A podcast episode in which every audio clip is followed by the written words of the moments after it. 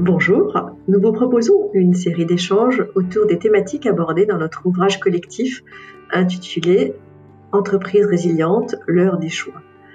Cet ouvrage réunit les points de vue de près de 40 dirigeants au sujet de la gouvernance des entreprises comme facteur de résilience. Il vient clore le troisième cycle du think tank Confiance et Gouvernance. L'heure est au choix et nous vous invitons à participer à ces réflexions.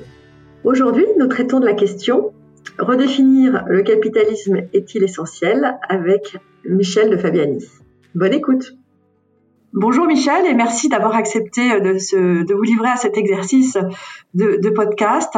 Nous publions euh, notre ouvrage dans lequel vous avez euh, vous avez eu la gentillesse de participer euh, sur notamment la première partie autour en fait de cette réflexion autour du capitalisme. Et, j'avais envie de, vous interroger euh, d'abord sur euh, bah, votre vision en fait euh, de, l'histoire du capitalisme tel que vous la comprenez en fait et, le contexte dans lequel on se situe aujourd'hui et le questionnement qui est à l'honneur aujourd'hui en fait sur le capitalisme.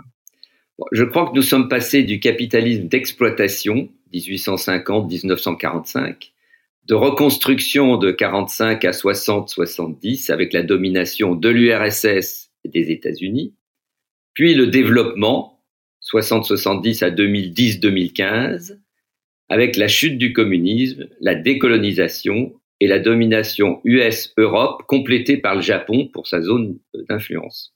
Nous sommes maintenant avec de nouveaux pôles économiques et politiques. La Chine, l'Amérique latine, l'Inde, l'Afrique, l'Indonésie, l'Australasie, on pourrait en citer, on pourrait même rajouter la Turquie, et surtout de nouveaux comportements sociétaux qui porte sur l'environnement, l'écologie, le sociétal, l'humain. Nous entrons donc dans ce que on pourrait appeler le capitalisme intégrateur. Alors justement, euh, justement, parce que c'est une notion en fait de le capitalisme intégrateur que vous avez largement développé dans, dans, dans l'ouvrage. Est-ce que vous pensez qu'il peut aider à construire ou reconstruire le monde? Le capitalisme intégrateur, il va poursuivre l'objectif de développement mondial. Développement pour tous, mais il intégrera tous les facteurs environnementaux et sociétaux, tous les continents, tous les pays, notamment les pays émergents, et donc toutes les parties prenantes.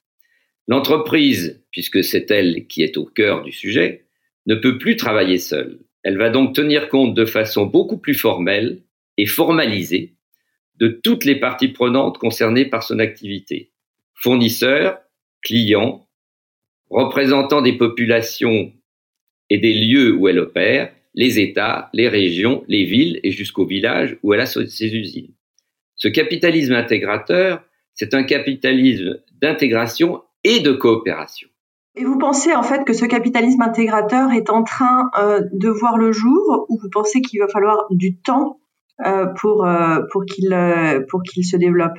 Je crois qu'il est en cours et d'ailleurs, toute la réglementation qui est en préparation au niveau européen milite pour l'intégration de ce capitalisme au sein de la société, car nous sommes une société capitaliste, heureusement, dirais-je.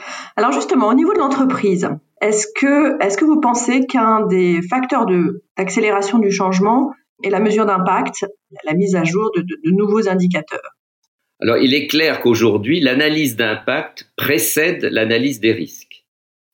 Elle va entraîner une revue, une refonte parfois de la stratégie de l'entreprise en fonction précisément des niveaux d'impact et surtout de sa capacité à maîtriser, compenser, corriger, améliorer les impacts de toutes ses activités.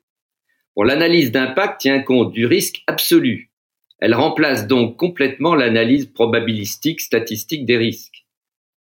Le risque sismique, le risque politique, le risque environnemental sont des risques absolus et ils doivent être revus en conséquence dans l'analyse de la stratégie de l'entreprise. Alors justement, euh, vous qui êtes euh, très présent à Bruxelles, est-ce qu'il faut euh, des nouveaux indicateurs? Quel est le, degré en fait d'importance de, ces nouveaux indicateurs et, comment voyez-vous leur émergence en fait et leur mise dans leur, mise en, musique, je dirais, dans une réglementaire. Alors la performance financière, les indices de performance financière sont parfaitement établis et connus, mais c'est dans le domaine des nouveaux indices qui ressortent du domaine environnemental et sociétal, qui doivent permettre de juger la performance globale de l'entreprise, tout confondu, financier et extra-financier. Il n'y aura plus de différence. Tout ceci concourt à la stratégie long terme, à l'assurance de la sustainability de l'entreprise. Pour l'environnement, on peut citer le climat, la sécurité, la santé, le carbone, l'eau, euh, il y en a beaucoup. Pour le sociétal, le traitement de l'humain, la discrimination, la parité, la diversité, l'inclusion, l'éducation. Mais on arrive maintenant à la notion de capital humain. Et c'est très important de comprendre que ce capital humain va devoir être également mesuré et reporté. Et la réglementation européenne qui est en cours et qui est en préparation, bien entendu, par la Commission, mais avec le contrôle et le soutien du Parlement européen, va militer dans le sens de plus d'informations, plus de mesures, donc plus d'indices couvrant non seulement le financier, mais ce que l'on a coutume d'appeler l'extra-financier, sachant que les deux seront finalement confondus. Donc les entreprises, euh, et, on le voit en fait, sont en train de se préparer non seulement en fait à, faire un reporting de ces indicateurs, euh, et elles attendent avec impatience les travaux, notamment les travaux de la commission euh, autour de la définition de ces indicateurs, mais également du coup un pilotage effectif de ces de ces indicateurs. Dans les entreprises dans lesquelles en fait vous intervenez, est-ce que est-ce que vous voyez ça en fait aujourd'hui déjà à l'œuvre? Il y a un mouvement très net qui est récent d'ailleurs. Aujourd'hui, les conseils d'administration, le management, le comité des risques, le comité environnement et sociétal, le se penchent sur ces sujets et euh, préparent et les entreprises les plus avancées proposent des solutions de façon à ce que la réglementation puisse intégrer des solutions pratiques c'est bien, c'est bien tout l'enjeu. Hein. c'est l'opérationnalisation, je pense, de ces, euh, de, ces, de, ces, nouveaux indicateurs. Merci Michel de vos éclairages.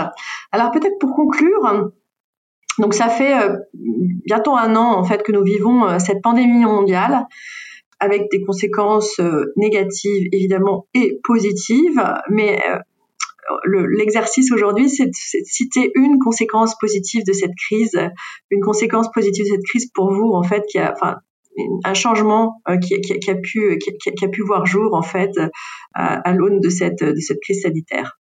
Je crois que cette crise a provoqué une prise de conscience fulgurante, immédiate, de la nécessité de toutes les interactions avec les acteurs au niveau national, au niveau local, au niveau mondial, et la nécessité de coopération à chacun de ces niveaux pour l'entreprise, mais aussi pour les États et pour, que la règlement, et pour une réglementation adaptée.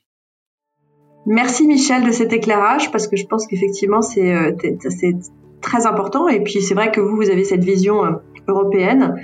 Euh, donc c'est vrai que l'Europe a, montré a montré sa force à l'occasion de cette crise. Et je pense qu'effectivement la mondialisation peut avoir du bon, vous venez de souligner. Et l'Europe est la plus avancée de tous les continents, bien entendu. Merci mille fois. Merci.